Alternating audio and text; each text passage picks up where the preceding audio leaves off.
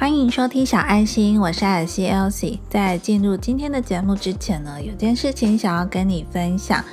今天的节目呢是小爱心第九十七集，也就是说呢，我们即将要迎接小爱心第一百集的节目喽。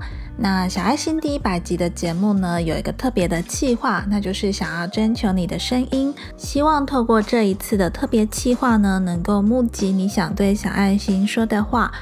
以及呢，想给小爱心的支持与鼓励的话，节目下方的叙述栏呢有语音信箱的连接。那这一次呢，为什么想要征求你的声音呢？因为小爱心是个 podcast 的节目，那想要透过声音的力量呢传递出去，所以呢，如果可以的话，希望呢你透过语音信箱的连接呢录下你的声音。录下你想对小爱心说的话，那我也会在一百集的节目内容中呢播放出来。希望呢你能够一起来共襄盛举，小爱心的第一百集。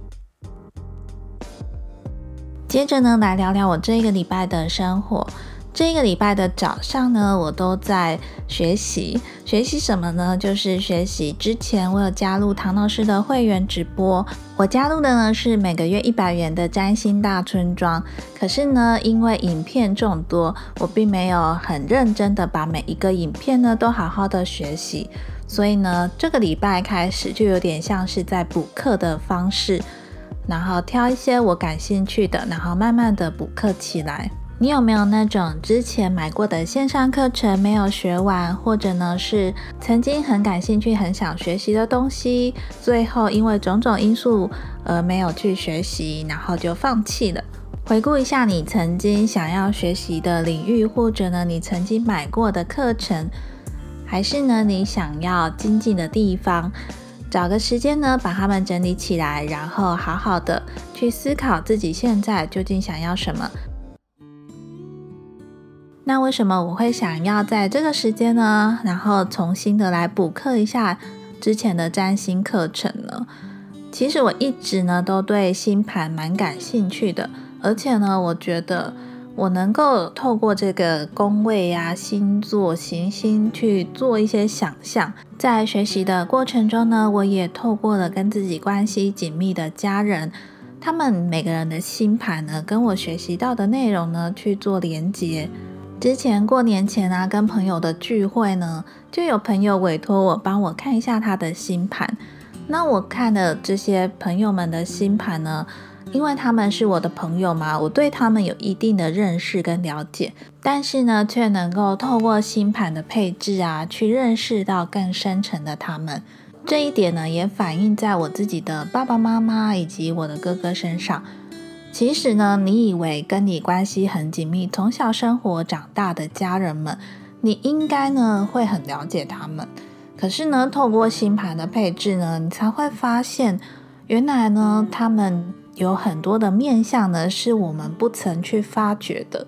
其实有时候想要学习呢，无非就是认识到自己的不足，或者呢是对这个感兴趣，想要更深入钻研。虽然呢很多听众呢都希望我在 podcast 上面呢分享一下我对占星啊、对星座的看法，可是呢我就觉得我自己呢毕竟是这样子一步一步去学习的，然后我也没有很厉害，我也没有非常的专业，我也不是什么专业的占星师。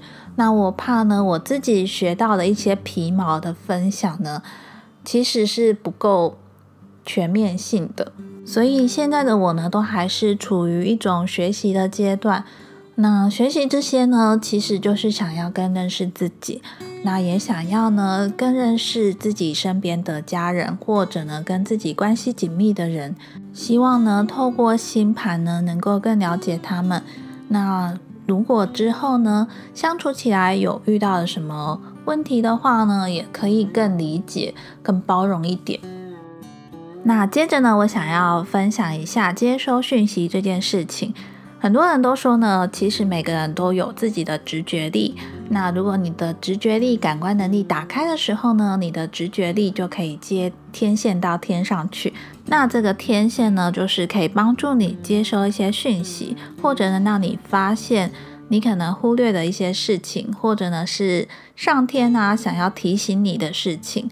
从去年中开始，在小爱心第六十七集，我曾经分享过我不再抽牌卡的原因。那从那之后呢，其实我就真的没有再特别为自己抽牌卡。我不再为自己抽牌卡，有很大一个原因呢，就是我不想要一直依赖着牌卡。虽然呢，我曾经透过小爱心这个节目呢，帮听众抽牌卡，那也的确呢，因为帮听众抽牌卡的这件事情呢，让我学习到的很多。不过呢，就在我今年开始呢，我就突然动了一个念头，那就是我想要先暂停这个服务。这个念头呢，在我抽完第一季牌卡的时候呢，也曾经出现过。不过后来为什么会出现第二季的抽牌卡服务呢？当然都是有很多听众呢，想要请我帮他抽牌卡。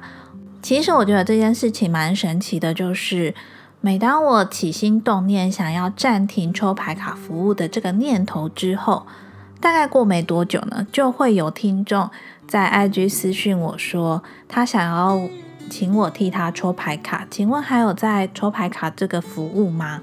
这次呢，又有听众提问的时候，其实我是纠结比较久的。那我纠结的原因呢？我放到这个节目最后再来分享。我想要继续讲接收讯息这件事情。除了这个听众想要我替他抽牌卡之外呢，当然也还有就是平常跟朋友日常的聊天。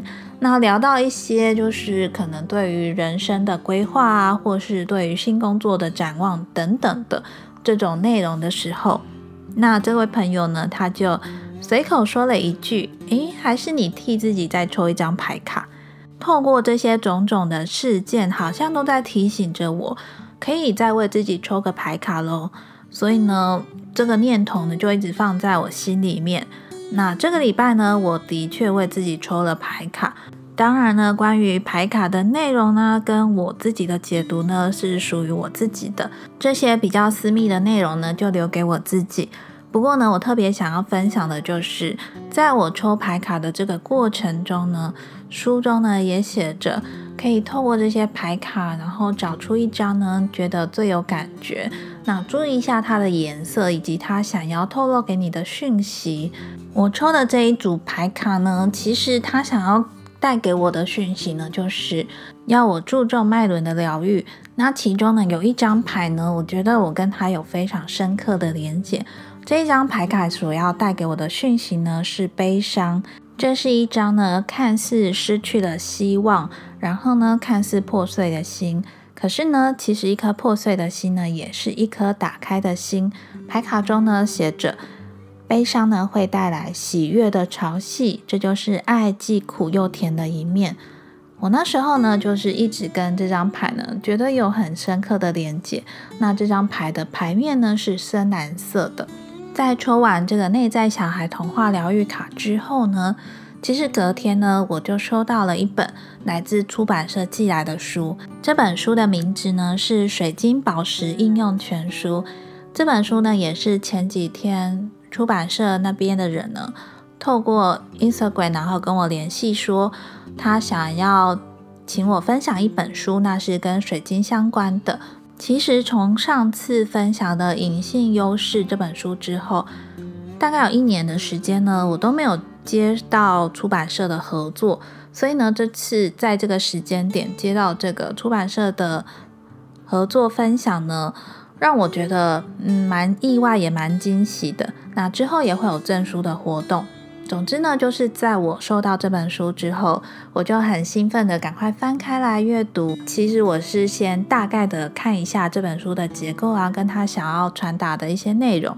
在翻这本书的时候呢，居然让我念念不忘的是青金石这个宝石。以前的我呢，对青金石呢是一点兴趣也没有。可是呢，这次不知道为什么呢？我就一直对这个青金石很有感觉，然后甚至呢去找书中所有写青金石相关的文字。刚刚有说呢，在内在小孩童话疗愈卡呢，我所接受到的讯息呢是脉轮疗愈这件事情。那我就想起我的床头呢有一本书，我买来之后呢却从来没有翻开过。这本书呢就是你的身心课题塔罗都知道。当时呢我也是看了。别人的分享，然后觉得这个身心课题跟塔罗牌这个观点看起来好像很有趣，于是呢，我就买了这本书。可是呢，我打开书之后发现这本书很困难呢，因为呢，它是从每个脉轮，然后的一些课题的面向，然后呢，你要实际的拿塔罗牌去操作。那实做之后呢，你还要跟你的心理啊这样子自己跟自己对话，然后去疗愈自己。总之呢，对我来说是一本当时蛮艰难的书。于是呢，我买来之后呢，就再也没动过这本书。但是呢，因为我接收到了。这个讯息呢是脉轮疗愈，所以呢我就再次的打开这本书。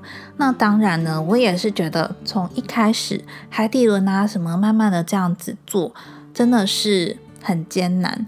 那我就翻到最后面，他有说如何在日常使用这本书。分享的方法呢，就是把这本书呢放在你的心轮上，然后深呼吸几次，然后呢问一下这本书你现在需要。疗愈的脉轮啊，或是课题是什么？觉得呼吸呀调整好之后，就可以翻开这书中任何一页，那就是你可能现在需要疗愈的脉轮或是课题。翻开书看到那一页的时候呢，我真的吓到了，因为呢，那个疗愈的课题呢，就是悲伤。这个悲伤呢，是在本我轮里面。书中呢，其实是蛮详细的引导你去做这个疗愈的过程。我就跟着书中的这个指引呢，然后抽出了我的悲伤指引卡。我的悲伤指引卡呢是力量这张牌。在抽到力量这张牌的时候呢，其实我看着这张牌，看着看着，然后回想起我经历的这一切，透过这个牌卡，想象一些画面，对着这个牌卡。自己诉说着自己的悲伤，说着说着呢，我居然就哭出来了。这一连串的事件呢，让我觉得很神奇的就是，我只是静静的接收讯息，就一连串一连串的每件事情呢，都环环相扣，要我去处理，要我去面对。老实说呢，悲伤。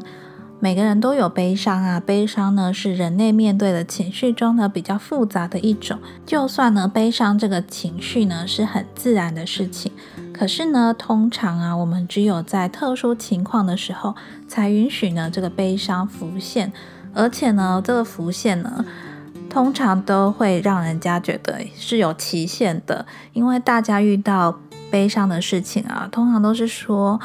让你早日能够从悲伤中走出来，好像是你只要不赶快走出来，不赶快回归正常生活呢，就是不太好的事情。可是其实呢，悲伤是没有期限的嘛，因为我们可能每一天呢都会有遇到悲伤的情况。什么事情会让人感到悲伤呢？只要是在哀悼每一个在过去必须说再见的人事物，比如说有过交集的人、有过交集的工作、动物，或者呢是再也不合穿的衣服、曾经放弃的梦想，以及那些从未成真的自我期许，这些呢，我们持续的都在创造出令人悲伤的情况。那这个呢，其实也非常合理，因为呢，我们透过这样子呢，同时也持续的重生。书中有提到说呢，我们必须学习跟这个脉轮合作。那这个悲伤的复杂情感呢，是存在于本我轮中。为什么要跟这个脉轮合作呢？因为我们必须要完整的接纳它，让它以健康有益的方式呢，持续的运转。这也就是我们必须深入理解悲伤的原因。我们每天呢，都会接收到不同的讯息，其实宇宙呢，也会释放出讯息给你。只是呢，你有没有打开天线去连接？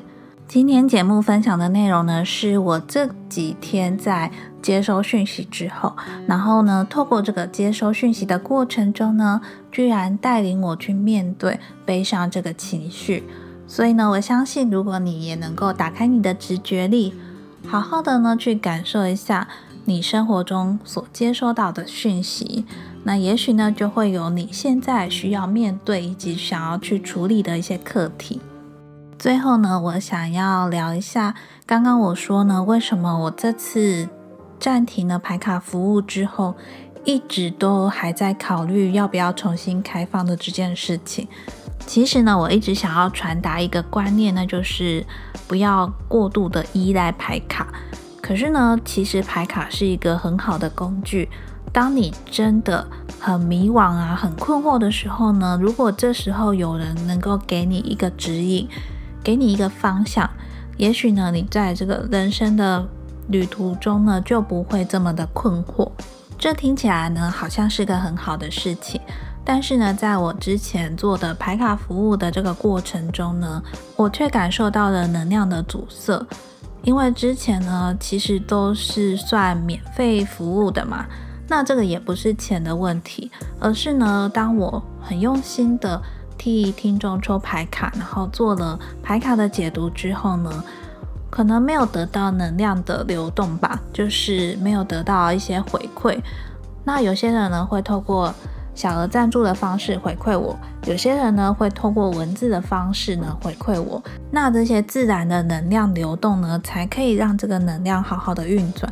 但是呢，如果我付出了，可是却没有得到任何一种形式的回馈的话，其实这些能量呢就会阻塞在我这里，这个能量阻塞的感觉呢会让我感到不舒服。这件事情呢也是我。累积了这么久之后，才发现原来呢能量没有流动呢是会堵住的，所以呢我就先暂停了这个排卡服务。那这个动作呢其实也是在做一种自我保护，为了呢不要让自己呢被这个能量阻塞的情况影响着自己，所以呢这阵子呢我就一直在纠结着该怎么做呢才能够达到这个能量的平衡。目前的想法呢是，未来呢，我如果在做排卡咨询的时候呢，我可能会着收一些小额的费用。这个费用呢，应该也是小资能够负担得起的。那收这个钱呢，其实也不是要真的赚钱，而是呢，我想要让这个能量能够流动。因为我知道很多人呢，他收到之后呢，其实他会把感谢或者呢，会把回馈放在心里面。可是对于我来说呢，我就没有达到一个能量流动的感觉，所以呢，很多能量呢就会阻塞住了。所以呢，我想透过着收一些费用的这个方式呢，来做自我保护。不过这个牌卡咨询呢，还是希望留给那些真的需要一些指引、真的找不到问题答案的人。如果呢，你觉得你自己遇到的问题呢，可以自己解决，或是可以自己想清楚的话，那我觉得你也不用透过牌卡的指引了。我刚刚说的牌卡咨询呢，可能会在我准备好的时候，应该这阵子吧，我就会把这个牌卡咨询的表单呢放上来，希望呢真的是有需要的人再来找我，可以真的呢透过这个服务呢帮助到真正有需要的人。今天这一集的节目呢，就分享到这边。那希望透过我这个礼拜的一些亲身经历呢，能够让你理解到，其实呢，每个人都有他自己的直觉力，好好的呢，运用这个直觉力，打开天线，去接收呢你生活中收到的讯息。那这个呢，会带给你意想不到的收获哦。节目的最后呢，真的非常谢谢你的收听。如果你想要了解更多的小爱心，欢迎追踪我的 Instagram，我的 Instagram 账号是 The Petite Elsie。如果你喜欢小爱心这个节目，别忘了到 Apple Podcast 下方留下你的评论以及五星好评送出，给我一些支持与鼓励。那如果你想要透过行动给我支持鼓励的话，也欢迎你小额赞助小爱心这个节目。我是节目主持人艾尔西 Elsie，那我们就下周四再见喽，拜拜。